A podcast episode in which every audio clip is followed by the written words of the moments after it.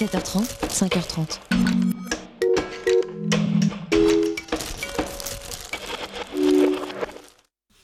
Il est 19h et vous écoutez la matinale sur Radio Campus Paris. La matinale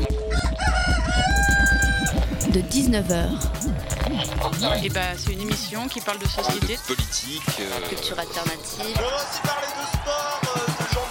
Et l'actualité en règle On générale. va peut-être parler des corbeilles à On linge en osier d'Auvergne. voilà, il y aura, il y aura des invités. Sociologues, des invités chercheurs. Les invités ne diront que des choses intelligentes. Ça va peut-être s'étriper un peu de temps en temps, mais La matinale de 19h, du lundi au jeudi jusqu'à 20h sur Radio Campus Paris. Dans la famille, qu'est-ce que Donald Trump a bien pu faire de cool aujourd'hui pour l'humanité? Je demande la fin du sécularisme aux États-Unis. Même si les États-Unis n'ont jamais vraiment été un pays laïque, en tout cas pas comme on l'entend en France, quelques lois tout de même permettaient de séparer la religion, les religieux, leurs intérêts et l'État. Mais ça, ça c'était avant, puisque selon le quotidien britannique The Independent, Donald Trump aurait annoncé vouloir détruire un président saint d'esprit aurait dit abroger une loi vieille de plus d'un demi-siècle qui empêchait l'Église de financer les partis politiques américains. Les seulement dix petits jours, et oui ça ne fait que dix jours, de règne trumpiste à la Maison-Blanche ont tellement été chargés en bonnes nouvelles que ça ne me choque même plus. Voir la plus grande démocratie du monde, donc mettez des guillemets à plus grande démocratie, s'engluer tous les jours un peu plus dans un fascisme d'État, peut-être que le mot est un peu fort, mais là je ne vois pas d'autre terme, je suis désolée. C'est terrible, mais ça ne nous fait tout doucement plus grand-chose, avouez, ça nous fait plus rien. Si c'est bon signe niveau euh, capacité de résilience humaine et capacité euh, d'adaptation au pire, c'est très très mauvais signe cette fois-ci pour l'humanité. La matinale de 19h, le magazine de Radio Campus Paris. Bonsoir à tous et bienvenue dans la matinale de 19h et au programme de cette émission. Et si Internet et YouTube en particulier n'étaient pas cet espace de liberté tant vanté? On va tenter de répondre à cette question avec la quadrature euh, du net qui vont nous rejoindre dans quelques instants. En deuxième partie d'émission, on reçoit les organisateurs du trophée Presse Citron des meilleurs dessins d'actualité qui fête cette année ses 24 ans d'existence.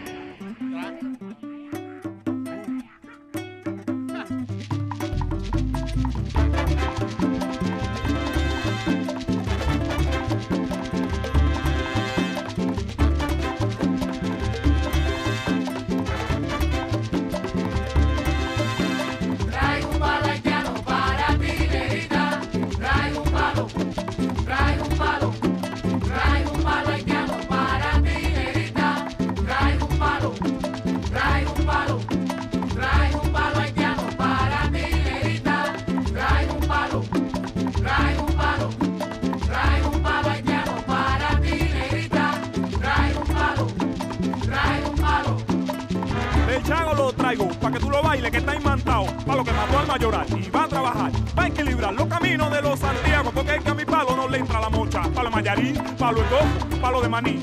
Echa pa' acá, pa'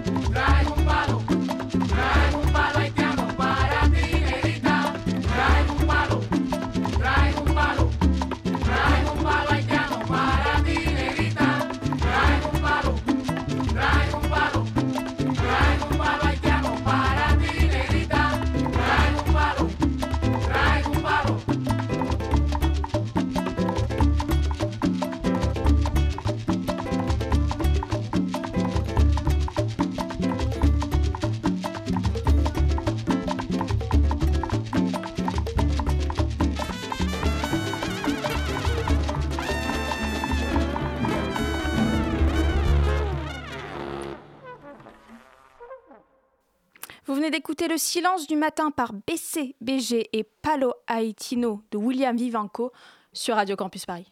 Bonjour à tous, bonjour à vous, monsieur Mélenchon, si vous me regardez.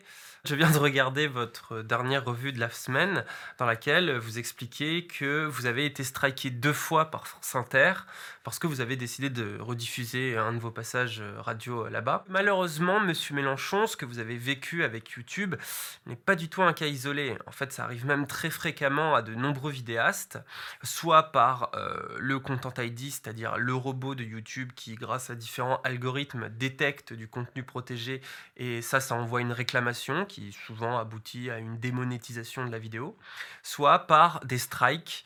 Donc là, c'est carrément un ayant droit qui porte plainte directement à YouTube. Apparemment, c'est ce que vous avez subi avec euh, que France Inter. Et effectivement, là, c'est assez grave puisqu'au bout de trois strikes, plus de chaîne YouTube. La nouvelle star de YouTube, candidat de la France insoumise aux élections présidentielles, a-t-il été censuré La réponse est oui, même si, comme nous l'explique le très, très bien le youtubeur toulousain Danny Caligula, dans l'extrait de sa vidéo réponse à Jean-Luc Mélenchon, son cas est loin d'être isolé. Ce qui euh, semblait être un énième coup bas du complot médiatique anti-Méluche, orchestré cette fois-ci par France Inter et monnaie courante sur YouTube. Sous couvert de défense du droit d'auteur, des milliers de vidéos sont menacées d'être tout bonnement censurées pour cause de contenu hors la loi. Euh, Lionel Morel, bonsoir. Bonsoir, Alors, vous êtes membre de la Quadrature du Net. Tout à fait. Alors, la, quadra- la Quadrature du Net, pardon, pour les auditeurs qui ne connaissent pas, c'est une association de défense des droits et libertés des citoyens sur Internet. C'est bien Oui, ça? c'est ça, oui. Héloïse, bonsoir. Bonsoir. Alors, toi, tu es membre de la rédaction oui. de Radio Campus Paris et tu es là pour poser plein de questions à notre invité. Alors, Lionel Morel, euh, pour ceux qui euh, ne connaissent rien en législation numérique, et c'est mon cas, euh, qu'est-ce qui s'est passé avec Jean-Luc Mélenchon? Le drame, expliquez-nous ce drame. Ce qui s'est passé, en fait, c'est qu'il a l'habitude de reprendre sur sa chaîne YouTube les, euh, les enregistrements de ses passages médias, donc euh, à la radio ou à la télé. Et il le fait en général, si vous voulez, euh, soit en demandant aux chaînes, soit en ne le demandant pas. Et il faut savoir que sur YouTube, vous ne pouvez pas remettre des contenus qui sont protégés par le droit d'auteur. Et quand vous passez à la radio, c'est pas parce que vous, êtes, vous apparaissez ou à la télé, hein, c'est pas parce que vous apparaissez avec votre image dans la vidéo que vous êtes propriétaire de l'ensemble. C'est le média qui est propriétaire. C'est le média qui, média qui est propriétaire, ouais.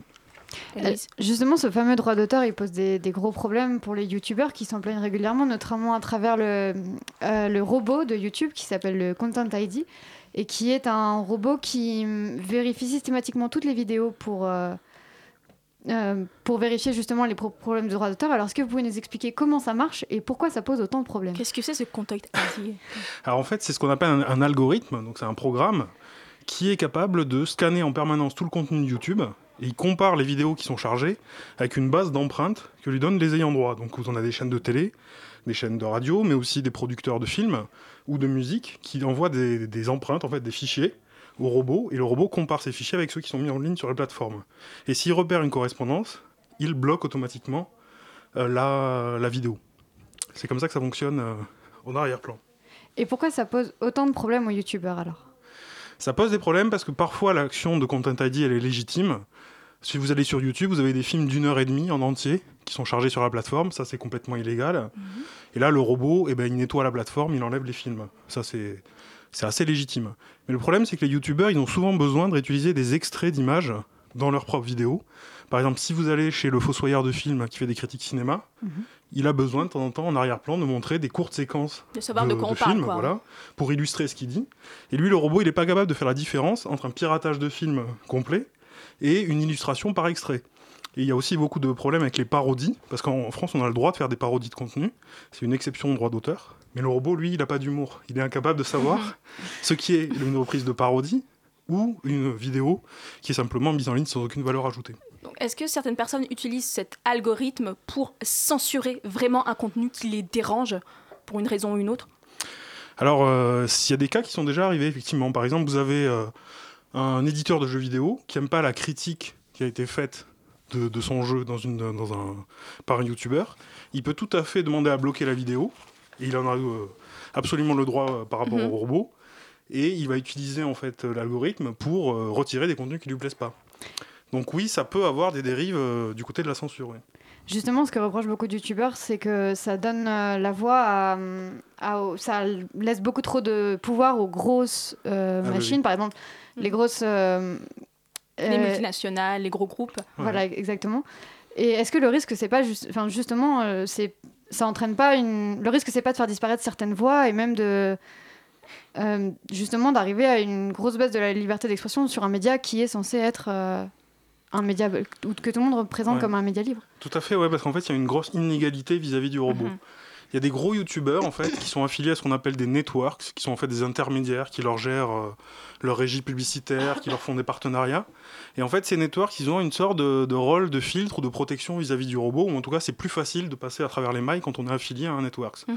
Mais si vous ne l'êtes pas, eh ben, vous prenez le robot euh, directement, quoi, et vous n'avez pas les moyens, en fait, pour résister en fait, au robot, faut faire une contestation. Mhm. Et là, à ce moment-là, c'est l'ayant droit qui répond et qui choisit s'il maintient ou non le, le blocage. Et il a absolument pas à se justifier. Et donc, du coup, ça leur laisse euh, au final le pouvoir euh, aux, studios, en fait, en général, ou, aux, grands, aux grands médias, bah, de laisser passer ou pas les contenus. C'est vrai qu'on on vantait euh, YouTube comme la plateforme qui allait lancer, euh, qui lance d'ailleurs des milliers de, talents, de l'humour, de la critique politique, voilà. Et là, on se rend compte que c'est beaucoup plus complexe que ça et qu'ils doivent jongler sur des législations qui, d'une certaine manière, oppressent un peu leur liberté d'expression. Ben, tout à fait, ouais. Bon, alors c'est sûr que YouTube, c'est un espace euh, qui, a, qui a vraiment libéré la parole, hein, ça, c'est, on peut pas le dénier. Mais il y a quand même des rapports de force qui sont, qui sont présents. Et je trouve que moi, il y a une sorte euh, aussi d'autocensure qui s'installe, parce que les YouTubeurs savent qu'ils risquent en fait de prendre des sanctions du robot. Donc ça influe sur les contenus, en fait. Ils en essayent d'anticiper. Et euh, ça peut arriver aussi parfois que YouTube change arbitrairement le fonctionnement du robot. Donc il y a des vidéos qui passaient depuis des années. Mhm. Et puis d'un coup, l'algorithme a changé et euh, on se rend compte qu'il y a des tas de vidéos qui tombent, on ne sait pas pourquoi. Et il n'y a aucun moyen de, de- de résister en fait. Et ce qu'expliquait Mélenchon, c'est que sa chaîne euh, aurait pu être complètement supprimée. C'est-à-dire que Ouais. c'est même pas que la vidéo, c'est toute la chaîne YouTube de la personne qui est supprimée. Comment, comment ça s'explique ça? C'est... Alors Mélenchon, lui, ce qu'il a subi, c'est pas tout à fait la même chose en fait. Il n'a pas subi Content ID parce que Mhm. France Inter donne pas ses empreintes aux robots. France Inter a appelé pour France Inter a carrément fait une plainte, et alors ça c'est beaucoup plus grave en fait, parce que le, le robot, la sanction qu'il va vous infliger, c'est soit il vous bloque votre vidéo, soit il vous capte votre monétisation, c'est-à-dire la, pub, les revenus publicitaires que vous générez avec la vidéo sont redirigés vers l'ayant droit. Même si c'est 30 secondes d'extrait que vous avez réutilisé. Mais lui, Mélenchon, c'est pas ça qui est arrivé, c'est que l'ayant droit a carrément fait une notification manuelle. Il a dit ce contenu m'appartient, et si l'ayant droit fait ça, en fait, ça, c'est beaucoup plus grave, parce que la- les sanctions, c'est la suppression de la chaîne au bout de trois notifications. Deux, trois. Donc là, il y avait un contentieux sous-jacent, on va dire, entre France Inter et Mélenchon qui a fait que ça a dégénéré Il y a euh, un de passif, il, il s'aime pas. Mais euh, ça va vite quand même, hein, euh, parce que Mélenchon, C'est il- radical. Il, a, il a bien plus de trois vidéos qui mériteraient une notification sur sa chaîne. hein. Justement, face à, à tout ça, est-ce qu'il y a des solutions pour les youtubeurs pour gagner des droits et pour être un peu plus fort face à ce qui se passe? Alors c'est assez compliqué parce que il y a des cas, par exemple, moi ce que je trouve assez hallucinant, c'est qu'il y a des cas où il y a, une- il y a des parodies qui sont, qui sont bloquées ou retirées. Et normalement, les, les youtubeurs, s'ils allaient en justice, par exemple, ils auraient toutes les chances de gagner en fait. Mais aller en justice pour un youtubeur, ça veut dire prendre un avocat, ça veut dire euh, risquer des années de procédure. euh, Il y a aussi toujours un petit risque de perdre. Mhm. Donc en fait, les youtubeurs ne font pas ce genre d'action, et on peut les comprendre aussi. Et alors du coup, qu'est-ce qui pourrait changer la donne? Donc ça fait longtemps, nous, à la Quadrature du Net, qu'on milite pour que la loi change et qu'il y ait une vraie exception de citation audiovisuelle.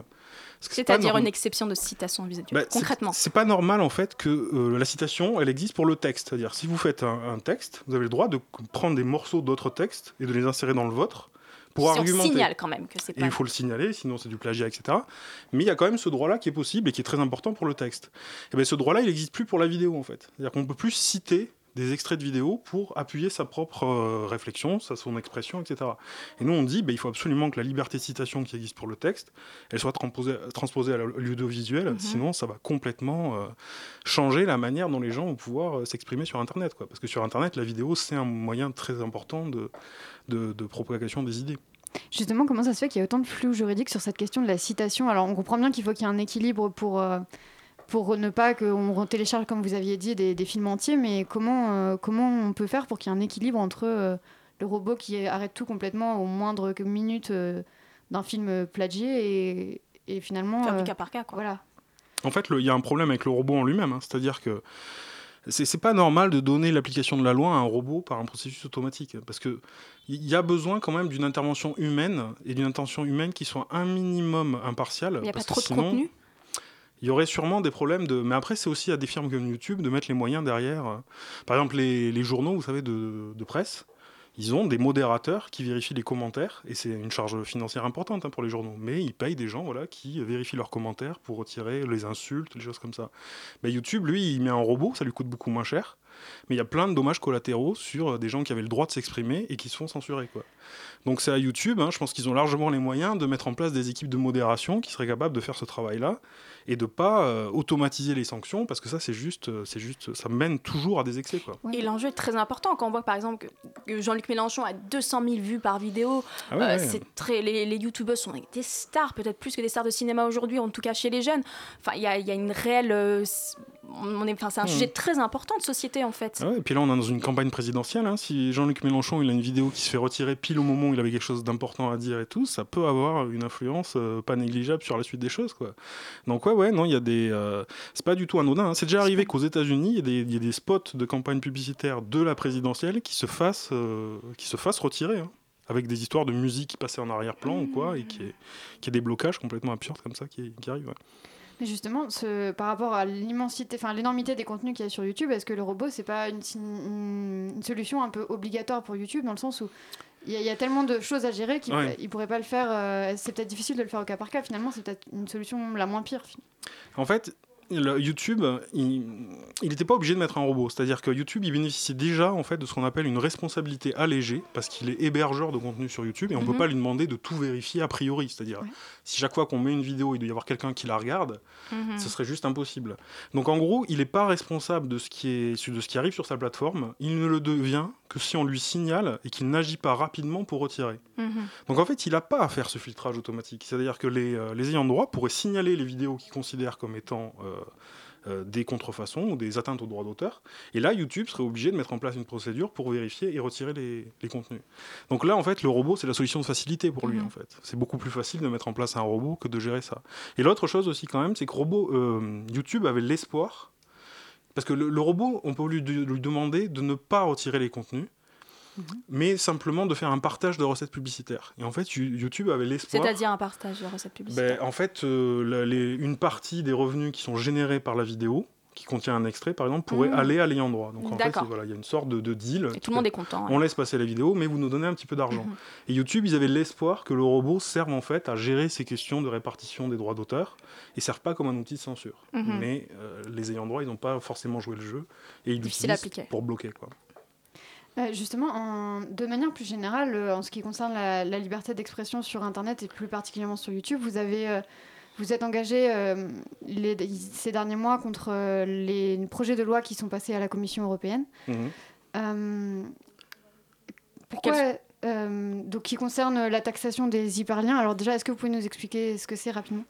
Alors ça, c'est une autre, une autre question, mais qui est assez aussi euh, un peu inquiétante. C'est-à-dire que la, la co- la Commission européenne envisage de mettre une, une sorte de taxe sur les liens hypertextes, c'est-à-dire le simple fait de faire des liens de site à site, en donnant un droit aux éditeurs de presse qui leur permettrait de contrôler qui fait un lien vers leur contenu et d'éventuellement de le faire payer. Mhm. Les éditeurs de presse veulent s'en servir pour faire payer, euh, encore une fois, Google avec Google News. Parce que vous savez, Google News, dans le- l'onglet du moteur, il y a des liens vers les sites de presse. Ouais. Et les sites de presse accusent euh, Google de récupérer les revenus publicitaires. Et donc, ils veulent faire payer Google. Mais le problème, c'est qu'ils ont défini ce droit de manière tellement large que même nous, on risque d'être affectés, en fait. Et euh, c'est très inquiétant. n- par exemple, si vous mettez un contenu de presse, vous prenez un article et vous le mettez sur Facebook, Mhm. ben, peut-être que cet acte-là, il deviendrait illégal. Ce qu'on considère avant être comme de la pub, comme quelque chose de plutôt bénéfique, Ouais. en fait, on va devoir payer pour ça. ça pourrait, ça pourrait devenir comme ça. Et en fait, euh, parce que ça leur ramène du trafic quand même, c'est pas complètement non plus euh, néfaste pour eux. Mm. Bien quoi. sûr. Et donc du coup, voilà, pour régler ce problème avec euh, Google, la commission va trop loin et commence à menacer en fait la liberté de faire des liens hypertextes. Et c'est quand même une brique de base du fonctionnement d'Internet, quoi. Si on touche aux liens hypertextes, Mais il faut pas un peu réglementer toutes ces grosses firmes, on parle de YouTube, Google, Ah oui, oui. Amazon, Facebook, qui ont- sont hyper puissants, Oui. qui ne payent qui payent très peu d'impôts, qui gagnent énormément d'argent, et tout ça, on a l'impression que c'est dans un espèce de bordel Mm. total. C'est pas peut-être pas bien de mettre un peu des règles Ah oui, oui, alors nous, nous on, on défend pas du tout hein, les grandes plateformes type euh, Google, Facebook euh, et d'autres. hein. Mais nous, ce qu'on dit, c'est que les, les moyens qui sont choisis pour lutter contre eux sont en général les mauvais moyens. C'est-à-dire que durcir le droit d'auteur, par exemple, on voit bien que ça touche les utilisateurs et en fait, Google, ça le force pas à payer. hein. Mhm. Donc nous, ce qu'on dit, c'est que si la commission veut faire quelque chose contre ces acteurs-là, il faut qu'elle fasse des mesures fiscales. C'est-à-dire qu'elle change les règles du jeu de la fiscalité en Europe et qu'elle oblige Google à vraiment payer ses impôts en Europe.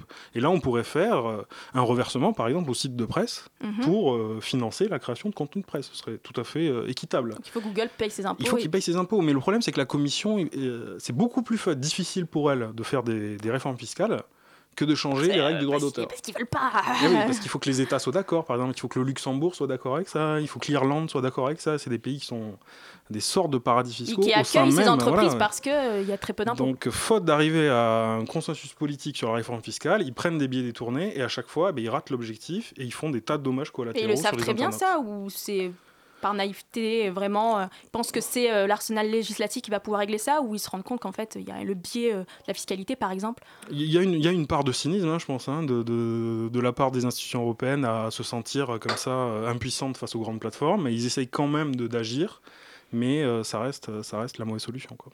Mais euh, au-delà de, de l'histoire des grandes firmes, etc., le fait qu'il y a de plus en plus de contenu voilà, sur ces plateformes-là, et ça paraît normal que les règles de droit d'auteur et même les règles en ce qui concerne euh, les- la diffamation, etc., euh, soient très contrôlées. Alors, est-ce qu'il n'y a pas un manque aussi à ce niveau-là Est-ce que Internet n'est pas un grand flou et que les politiques ont beaucoup de mal à, à légiférer, justement? Ouais, ouais, non, il y, a- y y un vrai euh, problème aujourd'hui de, de régulation des, des contenus sur Internet, hein, ça c'est indéniable.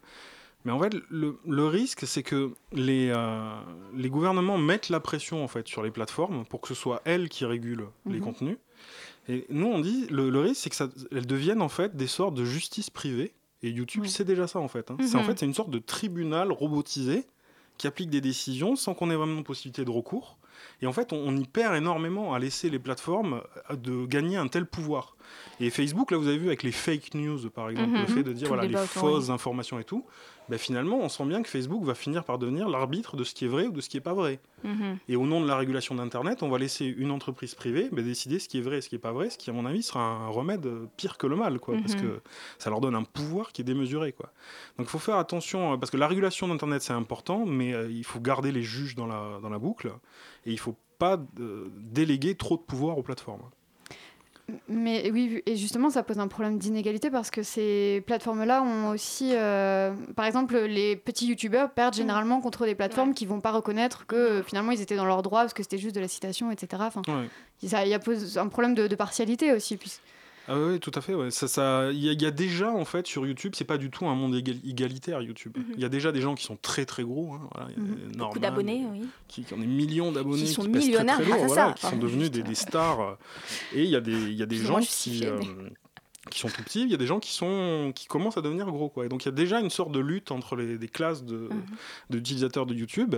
Et là, le fonctionnement du système, eh bien, en fait, il refait la pyramide qu'on avait dans le monde euh, avant YouTube. C'est-à-dire que ça concentre en fait, le pouvoir sur la, le- la tête de la pyramide, un tout petit nombre de d'utilisateurs qui sont devenus puissants et pendant ce temps-là la, la grande majorité des gens bah, galèrent et, se, et auront beaucoup de mal à percer et ils auront de plus en plus de mal à percer parce que ça crée un coup d'entrée c'est-à-dire si je suis pas déjà gros c'est beaucoup plus difficile aujourd'hui de repartir sur YouTube que ça l'était il y a quelques années. Et euh, vous, aujourd'hui, à la quadrat- quadrature du net, pardon, euh, défendre la liberté d'expression, euh, euh, les citoyens, comment, comment vous faites ça concrètement? Dans votre association Vous êtes des juristes, vous êtes des, euh, des geeks, vous êtes, enfin, vous êtes qui? Alors il y a des juristes et il y a des geeks Vous êtes les deux, en fait, je pense. Il y a de ça, il y a de ça. y a- En fait, on est, euh, on est une petite équipe. hein. On est, euh, on est 5-6 euh, voilà, de, de- de- de membres permanents hein. et euh, des, plein de gens qui nous aident. Et en fait, nous, nos moyens, c'est euh, au moment du vote des lois, en fait, on, on essaie de bloquer ce qui est négatif, comme l'histoire des taxes sur les liens hypertextes. Mhm. Et on le fait en intervenant auprès des députés avant le vote des lois et en incitant du lobbying, euh, quoi. on fait du lobbying mais on n'aime pas trop faire du lobbying seulement nous on incite aussi les, les internautes à appeler ou à écrire à leurs députés en leur fournissant euh, voilà des analyses et qui puissent s'approprier et on a mis en place un outil qui s'appelle le P-Phone qui est un système de téléphone gratuit sur internet Mhm. où on vous donne les listes de députés, de- dans quelle commission ils sont, etc. Et on peut aller les appeler au moment des votes, essayer de peser en fait sur l'issue, en leur montrant que les citoyens sont là, que ça les intéresse. Et voilà. Euh, avec les youtubeurs, par exemple, on a déjà fait une vidéo au moment où il y avait des, euh, des décisions à prendre au niveau européen, et on a fait une vidéo où il y a un tas de youtubeurs qui expliquaient qu'ils étaient pour la situation audio- audiovisuelle, qui voulaient que ça bouge dans ce sens-là, que c'était important pour eux. Et ça, ça a eu un- quand même un petit retentissement au niveau du Parlement européen. Justement, c'est assez récent le fait que vous. Enfin, certains youtubeurs ont dit que vous essayez de vous rapprocher des youtubeurs. Euh, quels sont les droits qui aujourd'hui, euh, que eux ont besoin de défendre aujourd'hui en fait? Qu'est-ce qui En fait, les- il faut que les youtubeurs, ils, ils ont, ils sont en train de se construire un statut, en fait. Mhm. Et il faut qu'ils ils se fassent reconnaître comme étant des créateurs à part entière. Mhm. Parce que ce sont des créateurs à part entière. Les gens qui font des vidéos sur YouTube et qui veulent en vivre, ce sont des créateurs comme le sont des, des cinéastes ou des, euh, des gens qui font de la musique euh, dans les circuits traditionnels. Et, et pour qu'ils soient créateurs à, à part entière, il faut qu'ils aient notamment ce droit de pouvoir réutiliser des portions de contenu dans des, euh, dans des proportions, on va dire, raisonnables, pour pouvoir s'exprimer et construire. Quoi. Donc ça, c'est un droit important. Et puis, euh, il va falloir... Ils, sont, ils commencent aussi à, à essayer de récupérer des sommes que gèrent, vous savez, des grosses sociétés de gestion collective. On connaît la Mhm. SACEM, mais il y en a d'autres. D'accord. Qui récoltent en fait de l'argent par le biais de YouTube Mhm. et qui leur versent pas forcément euh, aussi euh, aux youtubeurs quoi. Donc il faut qu'ils se fassent reconnaître aussi leur droit à toucher une part en fait du gâteau euh, qui est partagé entre tous les, les créateurs. Et pour vous, et ça sera la dernière question, euh, l'Internet de demain, on se dirige vers quoi? Plus, moins de liberté, euh, plus de flou? Enfin, pour vous, euh, les législations vont, vont dans quel sens? La législation, elle va vers un durcissement. hein. Ces dernières années, ça a été assez terrible. hein. En termes de liberté d'expression, il y a eu une régression qui est, qui est vraiment inquiétante. Et après, euh, ça va vraiment se jouer sur la place des gros acteurs centralisés que sont Google, Facebook, YouTube, Twitter, etc. Si les internautes euh, acceptent encore de tellement donné leur vie numérique à ces acteurs-là, je pense qu'on peut aller que vers des problèmes. Et nous, on milite beaucoup pour que les gens se réapproprient les moyens de diffusion. Plus de plateformes euh, alternatives, voilà, plus des de- plateformes alternatives, ou revenir même à son site personnel pour reprendre la main sur les contenus et la diffusion. C'est un peu si on hein, les blogs, tout ça. C'est un peu has-been, mais hélas, si on continue à déléguer aux plateformes comme ça, il y a forcément un moment où ça, ça va complètement changer la nature d'Internet, et c'est déjà un peu le cas, hélas. Et ben merci beaucoup Lionel Morel d'avoir été parmi nous ce soir au nom de la Quadrature du Net.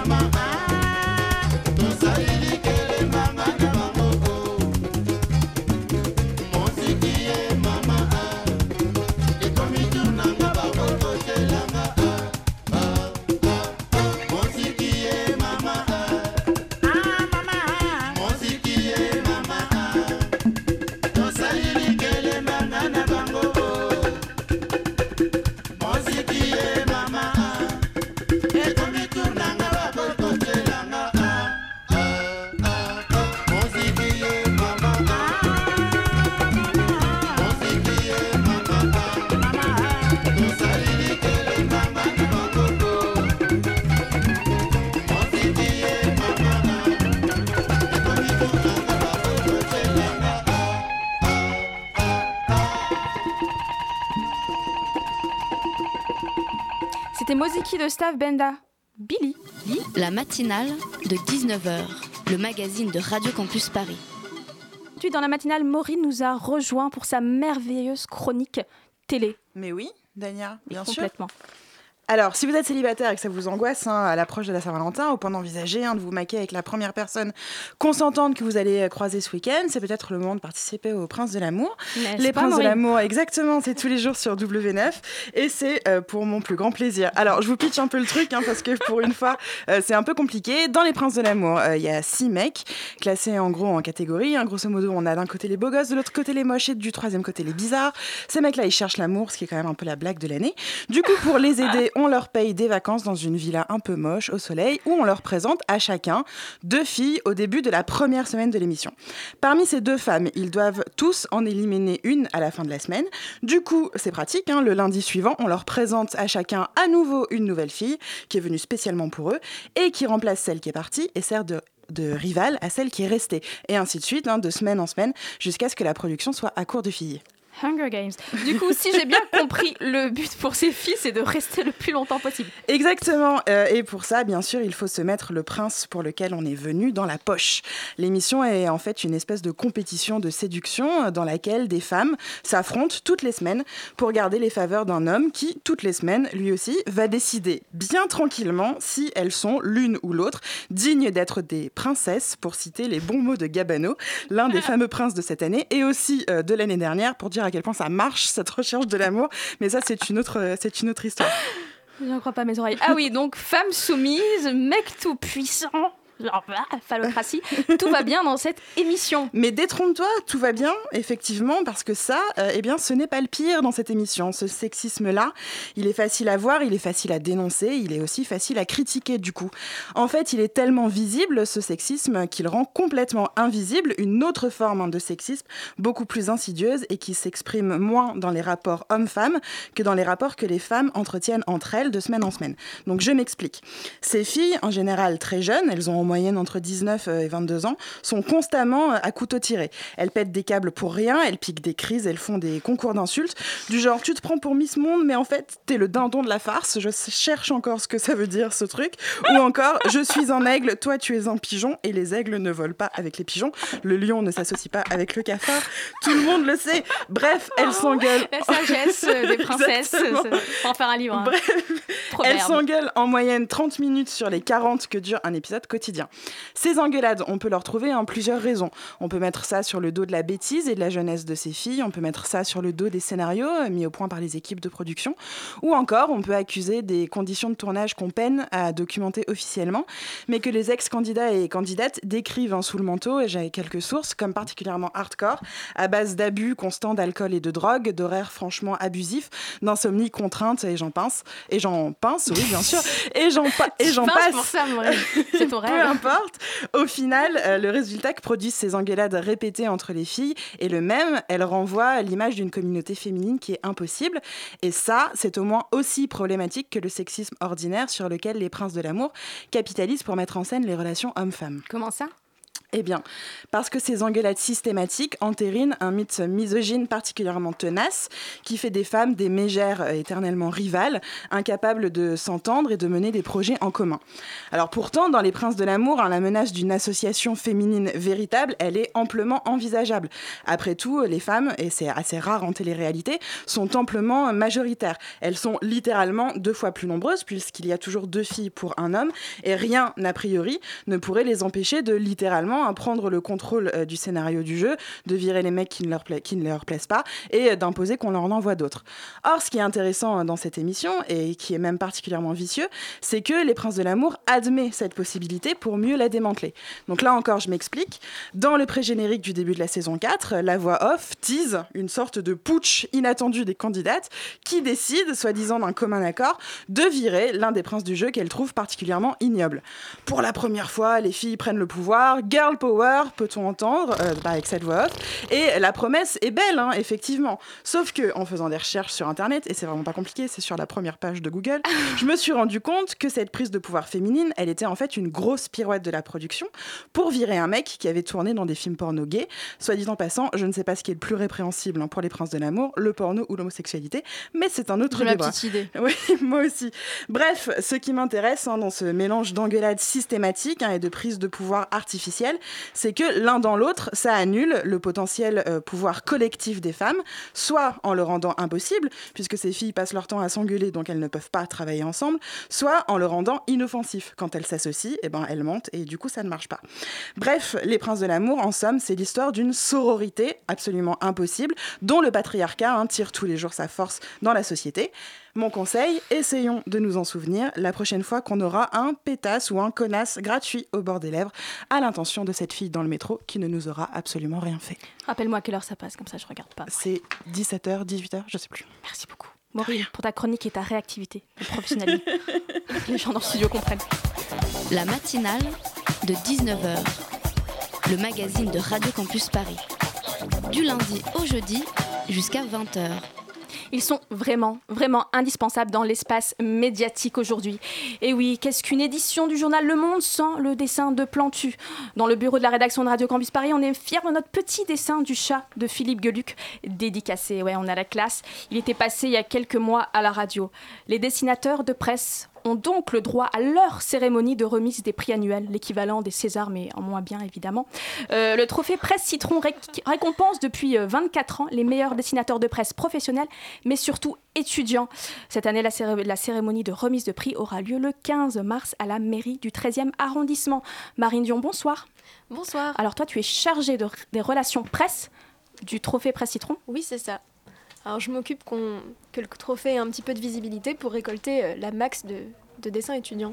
Dans le studio également, Marion Renner, bonsoir. Bonsoir. Alors toi, tu es coordinatrice projet Presse Citron.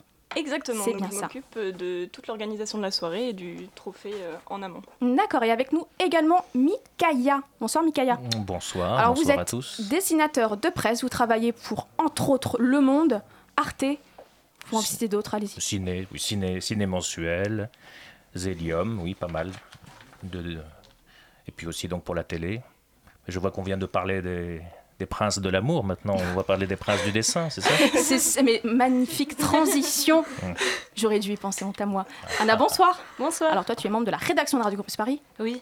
Et tu es là pour poser plein de questions à nos invités. C'est ça. Alors pour commencer d'ailleurs, euh, qu'est-ce que c'est euh, qu'un dessin de presse? Ah, bah, on, avait, on avait bossé un peu la question. Alors euh, un dessin de presse pour nous, on, on vient en fait d'une école d'art euh, à Paris qui s'appelle l'école Estienne. Et euh, le trophée à l'origine, il a été créé parce que les étudiants d'art, ils mettent très peu leur talent au service euh, de... C'est méchant de dire ça. Au service de l'actualité, au service de Mhm. l'intellect. Et on est très peu politisé, mine de rien. Et donc ce trophée, il permet de se dire, c'est l'heure de mettre votre talent au service d'une idée qui vous tient à cœur. Et pour nous, un dessin de presse, c'est un dessin qui, c'est un dessin au service d'une idée, au service d'une d'une pensée, euh, D'une prise de position. d'une prise de position sur l'actualité. Marine, une prise de position, vous dites? Euh, oui, effectivement. oui, Marion, euh, pardon. Marion, c'est ça. bah, à l'initiative, en fait, c'est euh, Luce Mondor qui a créé euh, le trophée Presse Citron il y a 24 ans, en 1994, et qui était parrainé euh, la première année euh, par Plantu. Et donc, ça- son but initial, c'était comment inciter les étudiants à lire la presse, et qui s'est ensuite transformé en de véritables prises de position, c'est-à-dire que par un dessin, on va pouvoir affirmer euh, une position, euh, une pensée euh, par rapport à l'actualité. euh. Donc un dessin de presse, avant de vous donner la parole, Mikaya, c'est une position, c'est une prise de position politique, obligatoirement. Enfin, pour euh, un dessinateur de presse, euh, je pense que oui. D'ailleurs, euh, on parlait justement de, de Plantu, on parlait de, d'une d'une organisation, on peut parler qui, qui s'appelle Cartooning for Peace. Pourquoi? Qui a été créée à, à l'occasion, il y a dix ans, justement, par euh, Plantu et Kofi Annan, parce que justement des Kofi Annan Kofi Annan, oui, euh, l'ancien de, l'O- de l'ONU. Secrétaire de, de De l'ONU, exactement. Pourquoi? Parce que justement, un dessin de presse, euh, c'est quelque chose qui, dans le monde, depuis très longtemps, euh, a pu causer des ravages, des morts, même des gens sont morts, sont mis en prison. Donc je ne parle même pas de ce qui s'est passé, bien sûr, ici. Mais Charlie pendant, Hebdo, il y a- bien il y a sûr. deux ans. Donc on peut difficilement parler du dessin de presse sans parler de ça. Mais pour plus généralement, un dessin de presse, ça reste véri- véritablement une façon de dire quelque chose, souvent à un politique, à un pouvoir politique, de façon le plus souvent humoristique. Et on s'aperçoit très vite que dès qu'on essaye de faire rire sur quelque chose d'un dysfon- dysfonctionnement, les gens concernés en général n'apprécient pas. Donc il y a des niveaux. Et effectivement, de, donc il y a des gens qui se retrouvent euh, en prison, d'autres qui se retrouvent. euh, Heureusement, il y a des niveaux de réaction qui sont. euh, voilà. voilà, qui sont Il y a des réactions extrêmes qui sont rares. Mais on voit, on voit que ces derniers temps, effectivement, les- la tendance à, euh, l'augmentation par rapport à ça. Donc un dessin de presse est avant tout, comme, on comme ça vient d'être dit, hein, pour moi, ça reste euh, un édito, une façon souvent de s'insurger de quelque chose qui s'est passé. Et de préférence, essayer de le montrer de façon euh, un peu décalée. En même temps, bien sûr, il y a plusieurs styles de dessin, plusieurs dessinateurs, et tout ça dépend aussi du dessinateur. On peut parler individuellement. Est-ce que euh, vous pourriez euh, nous faire un exemple euh, et nous faire un dessin euh, pour Radio Campus Paris euh, en même temps que de répondre à nos questions c'est- À deux choses en même temps, Ah, c'est c'est un, un- défi. Ah, pour quel défi pour moi, Oui. faire deux choses en même temps. Bah, écoutez, on va essayer, oui, il n'y a pas de souci. Vous avez le papier, les stylos. Ah oui, en si plus. vous êtes inspiré, si voilà. Bon, On d'accord. reviendra dessus à la fin de l'émission. À la fin de l'émission. Très bien. J'ai combien de- d'heures Il vous reste 20 minutes. Non, incroyable.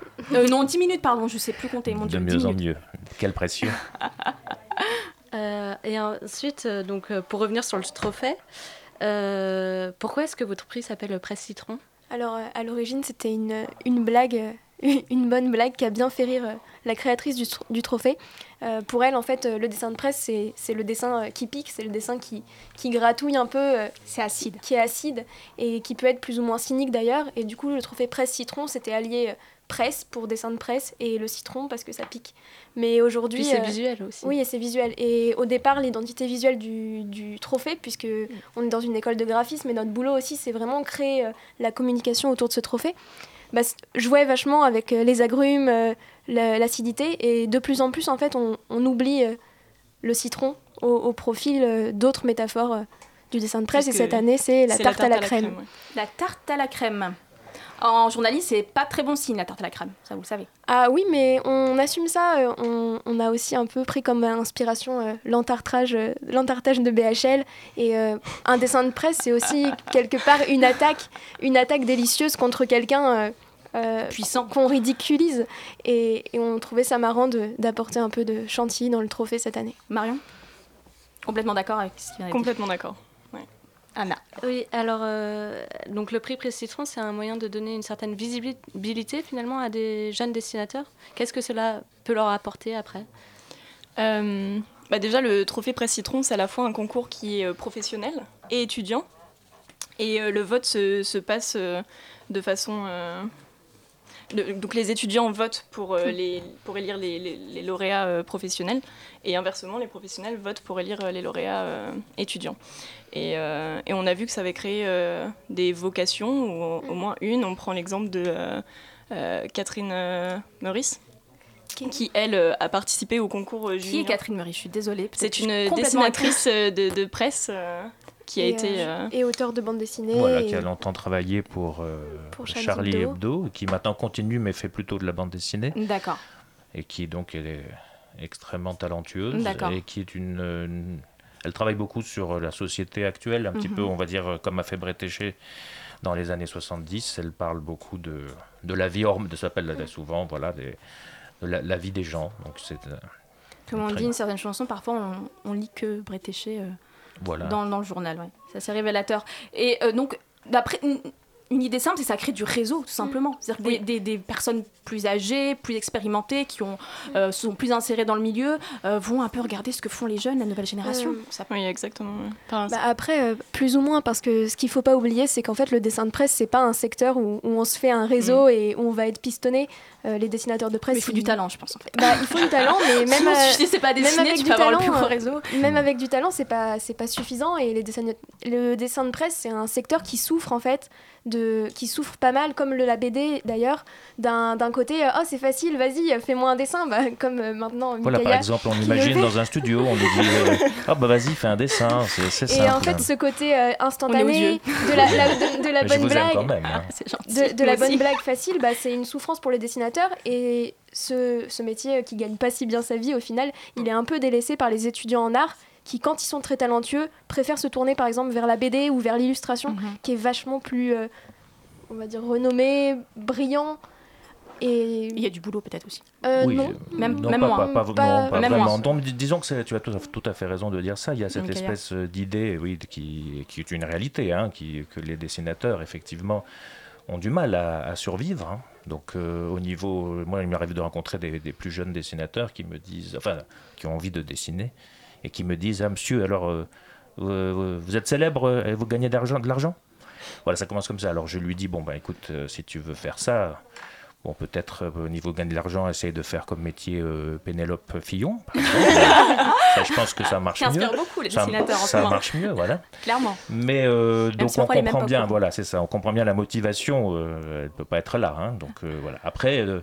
Économiquement, c'est sûr que la situation n'est pas simple, puisqu'à la fois euh, les journaux ferment papier, le Internet, euh, comme on dit pudiquement, n'a pas encore retrouvé, trouvé son modèle euh, économique. On vient de le voir en début d'émission, c'est parfait. Voilà, donc euh, c'est vrai qu'il y a, il faut, il faut s'accrocher. Je pense qu'avant tout, c'est une volonté d'exprimer une idée, expr- exprimer quelque chose, un besoin effectivement de, de réaction. Et là aussi, ça dépend des dessinateurs.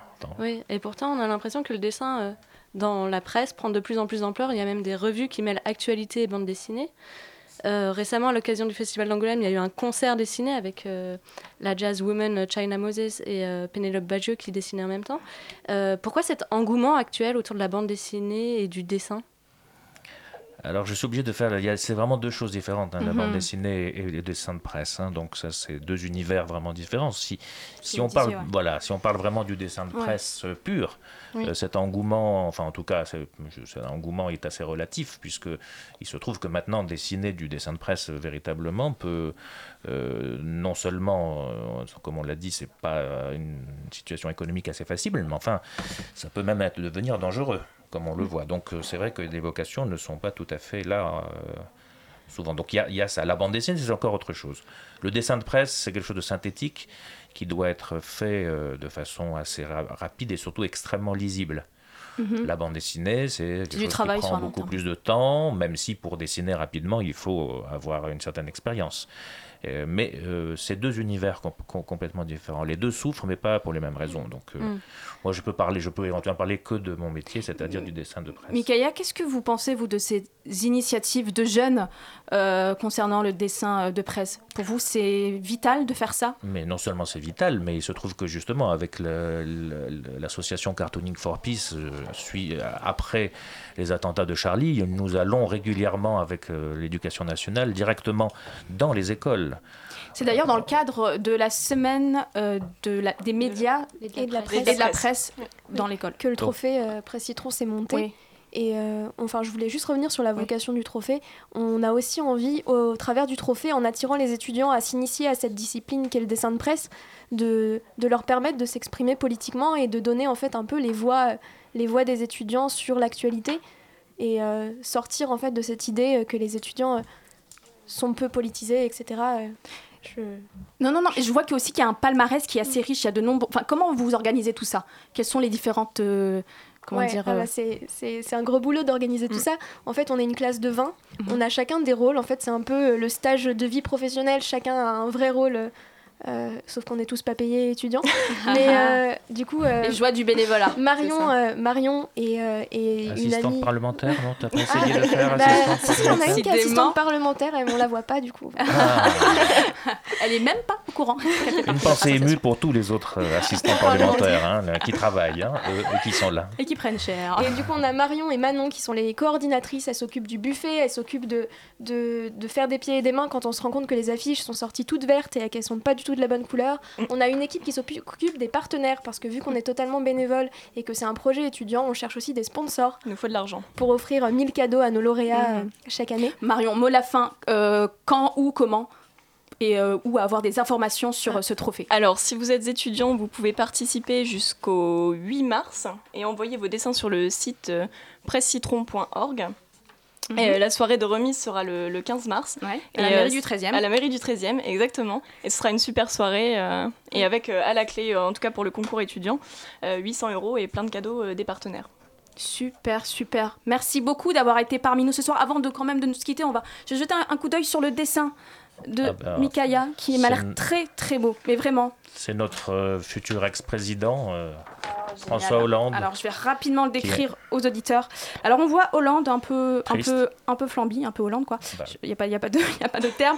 Dire que bientôt je ne passerai plus nulle part, même pas à la radio. Oh, c'est très beau, c'est très triste. Bah Il oui. va nous manquer, François Hollande. Vous savez, je suis un dessinateur humotriste. hein. Humotriste. C'est un humour. Je sais pas s'il va nous manquer, mais en tout cas, euh, ce dessin, euh, je pense, euh, résume bien euh, le mood actuel. Tu très bientôt futur président euh, de la République. Merci beaucoup Marine et Marion d'avoir été parmi nous ce soir pour, euh, euh, pour présenter le trophée euh, Presse Citron. Merci beaucoup Mikaya de nous avoir accompagnés. Merci beaucoup. Voilà, et merci beaucoup pour ce Merci. très beau dessin qui va qu'on va afficher juste à côté de celui de Philippe Guiluc, évidemment. Il est, euh, on, va, on va devoir se quitter là, le temps passe tellement vite. Merci à tous ceux qui ont organisé cette émission, tant bien que mal. Merci PH à la réalisation, Marion, merci beaucoup Marion, Maureen, Anna et Héloïse. Euh, tout de suite, vous écoutez Les Voix du Crépuscule. Bonne soirée à tous sur la meilleure radio du monde, Radio Campus Paris. Gros bisous.